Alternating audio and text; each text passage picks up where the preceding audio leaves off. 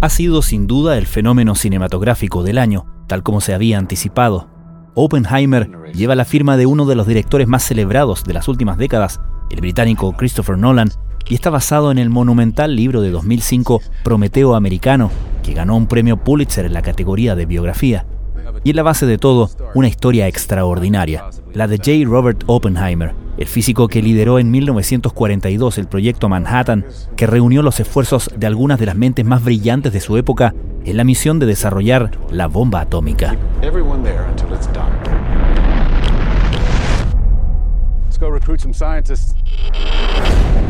A lo largo de constantes saltos temporales, la película se pasea desde los años de formación del científico estadounidense en Europa, donde se encontraban los maestros de la física cuántica, hasta el proceso en el que, en plena casa de brujas del macartismo, fue humillado y difamado.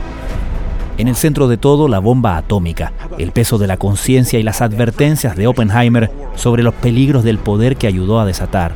La historia de un Prometeo moderno que robó el fuego del Olimpo y se los dio a los hombres. Como es de imaginar, la película sirve también como una especie de paseo de la fama lleno de celebridades científicas, varios de los cuales quedaron en la historia por sus enormes contribuciones a la física.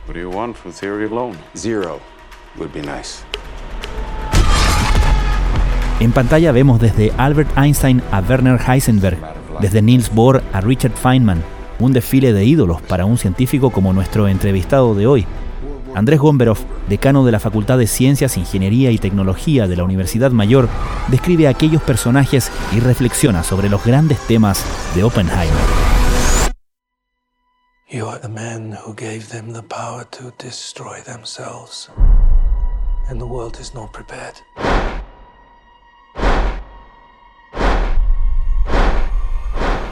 Desde la redacción de la tercera, esto es Crónica Estéreo. Cada historia tiene un sonido. Soy Francisco Aravena.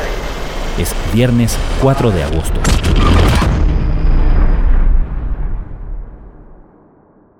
Me pareció una gran película, me resultó además bien intensa. Para un físico ver a todos los autores de los libros clásicos que uno estudió en una película es algo extraño y que siempre es bienvenido creo que además se concentra e, en un episodio poco conocido y tremendamente relevante de la historia de la ciencia, de la tecnología y de la política también. Es difícil pensar en una tecnología o en un avance científico que no tenga consecuencias militares. De hecho, la tecnología militar sea, desafortunadamente, probablemente el motor más importante del desarrollo científico en toda su historia, en toda su historia. Recuerdo, por ejemplo, el reloj, el reloj de pulsera, y la historia de John Harrison que tan bellamente cuenta Dana Sober en el libro Longitude, y se lo recomiendo a todos los que me están escuchando, la historia de cómo podemos conocer nuestra longitud. La latitud es fácil, con sextantes en las embarcaciones, pero la, longitud fue una historia tremenda y la razón por la cual la corona británica invirtió millones y millones en el proyecto de cómo medir la longitud era porque había muchos accidentes en sus barcos accidentes terribles de la Armada Real. Y entonces se invierte mucho y se llega, bueno, al dispositivo que, requerimos para medir la, la, latitud, que es un reloj, un reloj que no sea de péndulo, porque en los barcos los péndulos no funcionan muy bien. Entonces hay una interrelación de ida y vuelta muy importante entre lo bélico y la ciencia, y es bastante difícil desenmarañar esa relación. Yo creo que es imposible, de hecho, y hay que pensar que la energía nuclear no solo da origen a, bombas, también da origen a, reactores nucleares, da origen a, medicamentos para combatir el cáncer. Entonces, de algún modo, las cosas se compensan. Y además son inevitables, como lo muestra un poquito la película, porque finalmente estaba el peligro que los nazis tuvieran antes esta bomba y por lo tanto ante eso es difícil negarse a, avanzar. Hoy día tenemos la inteligencia artificial y los miedos y por supuesto, sin duda, el desarrollo de la inteligencia artificial en muchos lugares está impulsada por la tecnología militar que va a implicar todo esto. Pero nadie la va a parar y no se puede parar. Science has profoundly altered the conditions of man's life, both materially and in ways of the spirit as well. ¿Cómo era el mundo de la física cuántica antes de que comenzara a ponerse en marcha este proyecto? ¿Cuánto lo cambió este proyecto? Bueno, la mecánica cuántica es fundamental en esto.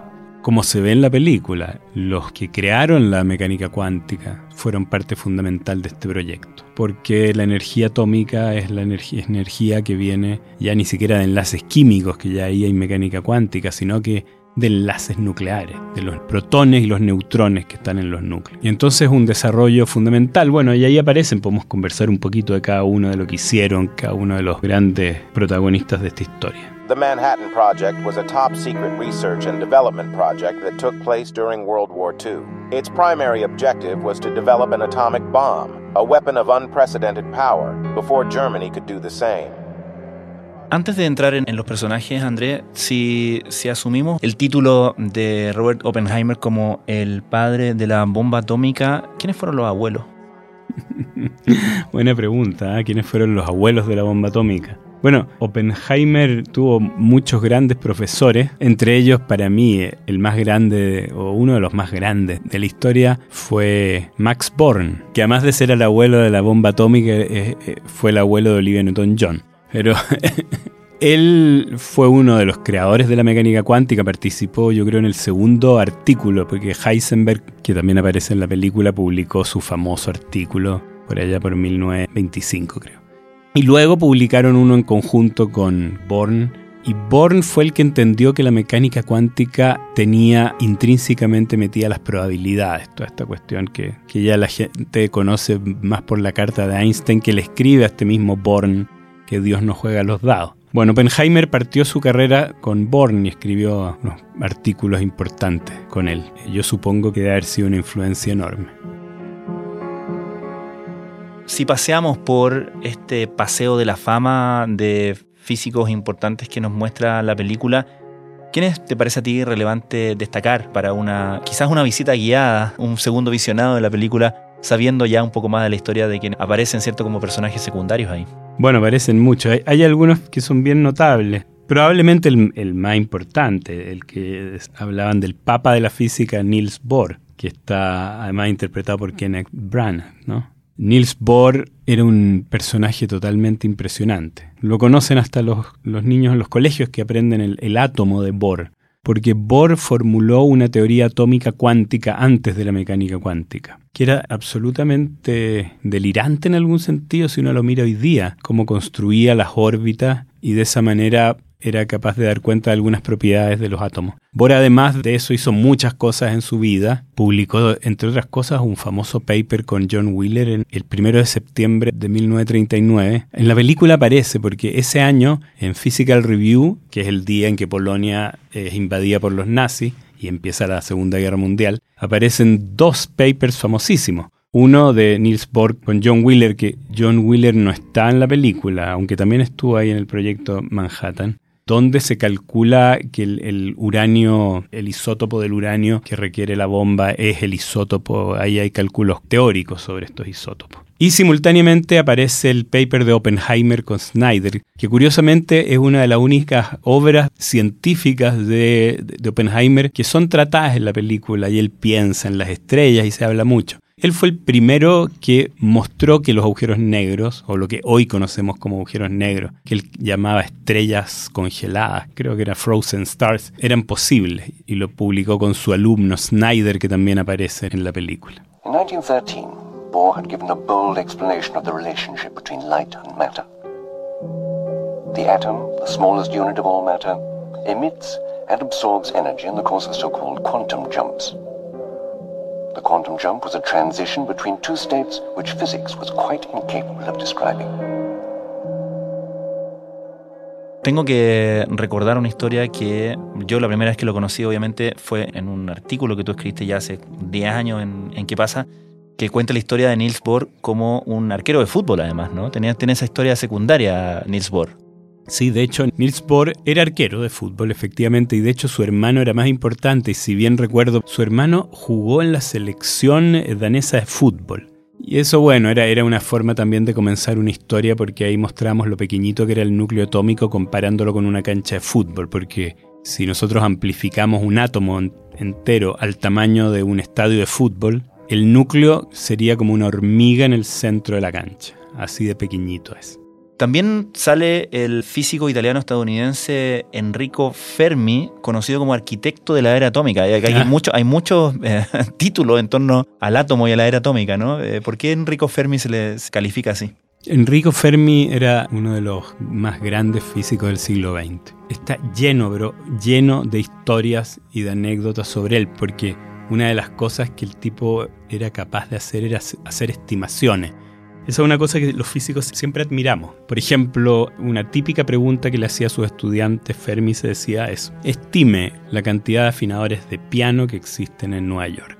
Una estimación es eso, o sea, hay mil, hay un millón, hay diez, hay cuatro. O como les hago yo a mis alumnos, estime cuánta agua llueve en Santiago al año, en litros. Bueno, entonces ese tipo de, cosas que, que, además se hacen en la cabeza, sin calcular, así con números gruesos, es algo muy importante para los físicos y también para los economistas. Enrico Fermi se dice que cuando fue la explosión, y eso nos lo muestra la película, suelta un papel y calcula cuántos metros el papel se desplaza debido a la explosión y que con ese dato él fue capaz de estimar la energía liberada en la explosión hmm. con un muy buen margen. Bueno, era un tipo absolutamente extraordinario y se le llama probablemente el arquitecto de la era atómica porque eso sí se muestra en la película. Antes de la bomba, él creó el primer reactor nuclear, reactor nuclear controlado, en una cancha de squash en la Universidad de Chicago era un reactor experimental y luego también estuvo metido en el primer reactor que ya no era experimental, sino que se usaba para producir electricidad. Entonces, la primera aplicación de la energía nuclear y del uranio y el plutonio fue una aplicación positiva. Y Enrico Fermi además hizo muchos avances teóricos que son los más impresionantes para los físicos como yo. Enrico Fermi, su nombre está en los fermiones, que son la mitad de las partículas del universo que se dividen entre fermiones y bosones. Los fermiones, no vamos a entrar en detalles, pero son las partículas de materia, digamos, los electrones, los quarks, etc y tienen propiedades muy especiales. Y además fue, y por eso creo que le dieron el premio Nobel, quien describió teóricamente el decaimiento beta, que es una reacción nuclear en la cual un neutrón se transforma en un protón o viceversa, emitiendo electrones y neutrinos. Es una de las reacciones nucleares fundamentales y más importantes y él fue capaz de dar cuenta teóricamente usando la mecánica cuántica. Among scientists, and no doubt would be among others if, if people knew about it. We scientists who release this immense power have overwhelming responsibility in this world life and death struggle to harness atom for benefit of mankind and not for mankind's destruction. On the morning of July 16, 1945, at approximately 5:30 a.m., a nuclear bomb detonates in the desert of New Mexico, USA. However, this is no ordinary explosion. It marks the first ever test of a nuclear bomb.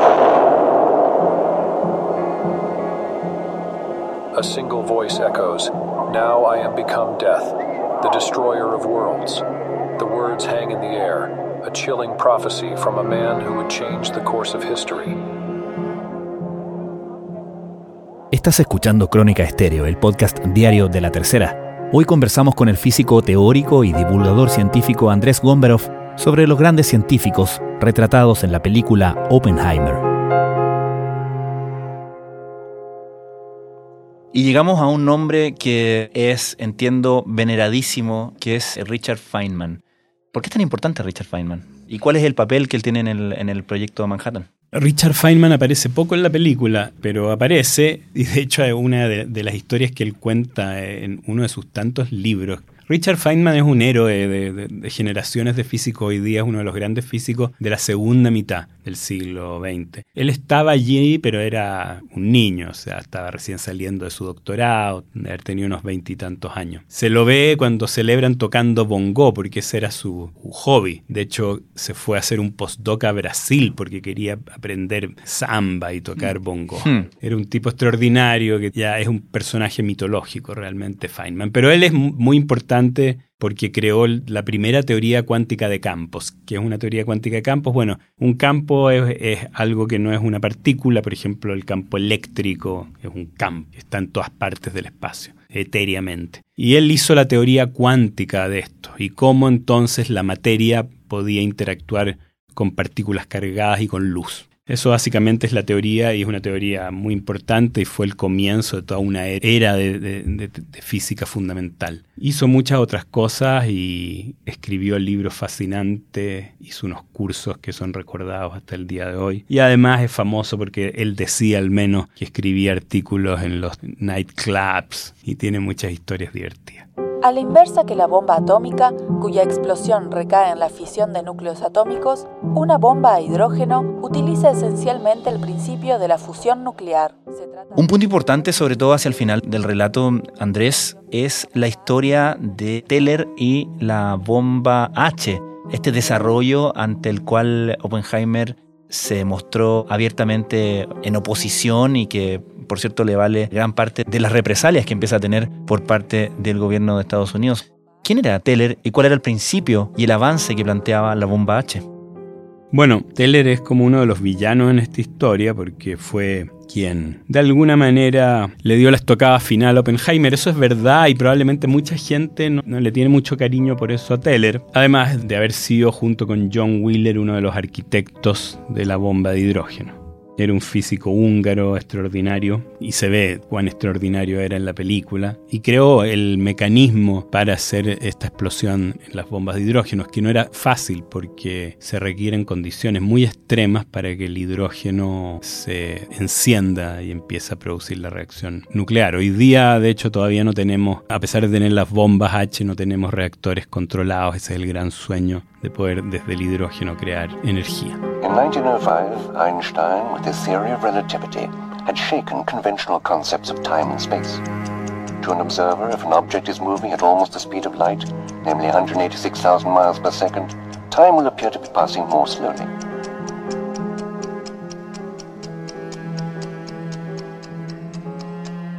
Finalmente, Andrés, ¿cuál es el verdadero papel o participación o cameo de Albert Einstein en toda esta historia? Y te lo pregunto a ti como un gran admirador de Einstein y autor de Einstein para Perplejos. Bueno, Einstein en realidad no tuvo ningún rol en la construcción de la bomba atómica, ni tampoco como muchos creen en, la teoría que llevaron a la bomba a ser posible. Einstein lo que sí hizo fue escribir una carta al presidente junto con Leo Szilard. Leo Szilard, que también aparece en la película, Szilard y Einstein escribieron una carta alertando al presidente de Estados Unidos de la posibilidad de que estas bombas sean construidas y además contando que habían ciertos indicios que los alemanes estarían comprando uranio. Dio la alerta y como en realidad la, carta la escribió Szilard, todo el mundo sabe, y la firmó nomás Einstein, porque Einstein lo conocía todo el mundo y el presidente de Estados Unidos iba a abrir una carta que le escribía, le escribía Albert Einstein. Entonces allí ese fue el rol fundamental. Efectivamente algunos dicen que E igual mc cuadrado, esta fórmula que asocia energía y materia tiene alguna relación, y en realidad la tiene porque toda energía es masa y toda masa es energía y, podríamos hablar mucho de esto, pero realmente no, en la historia de la bomba eso no, no es parte fundamental. We have scientists who, who invented the bomb. Yes, but somebody had to pay for the bomb, and that was taxpayers. That was war bonds. There was a political action that called for it. So everyone blames the scientists. We're collectively part of a society that is using or not using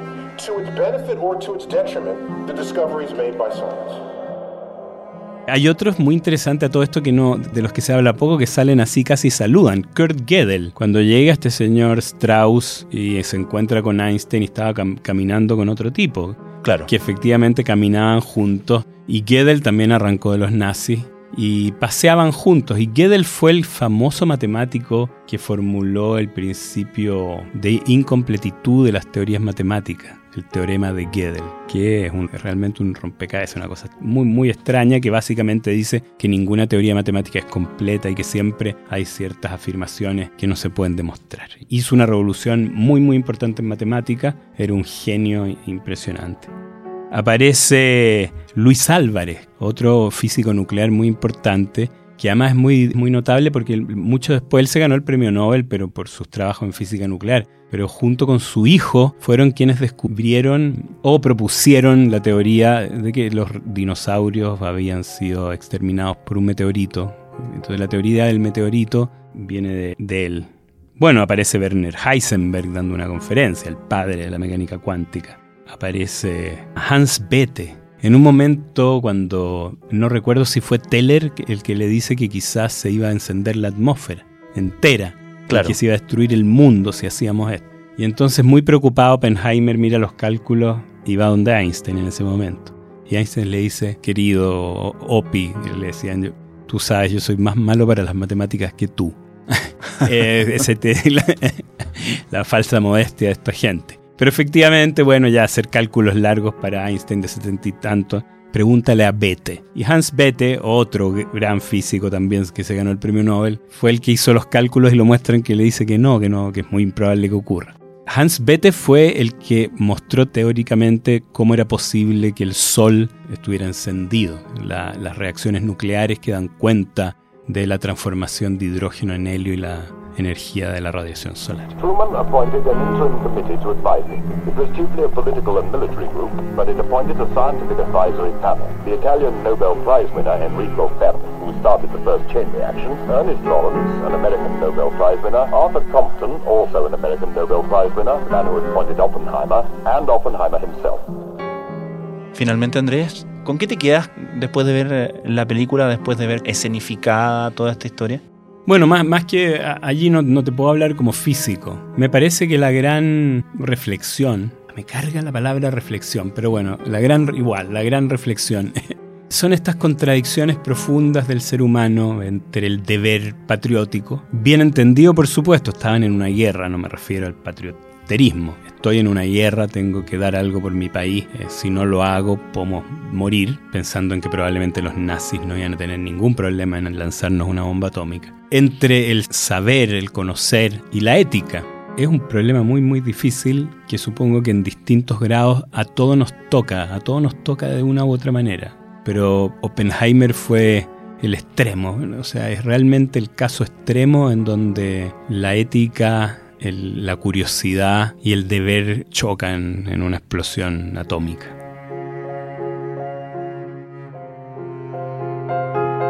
Andrés Gomberov, muchísimas gracias. Gracias a ti.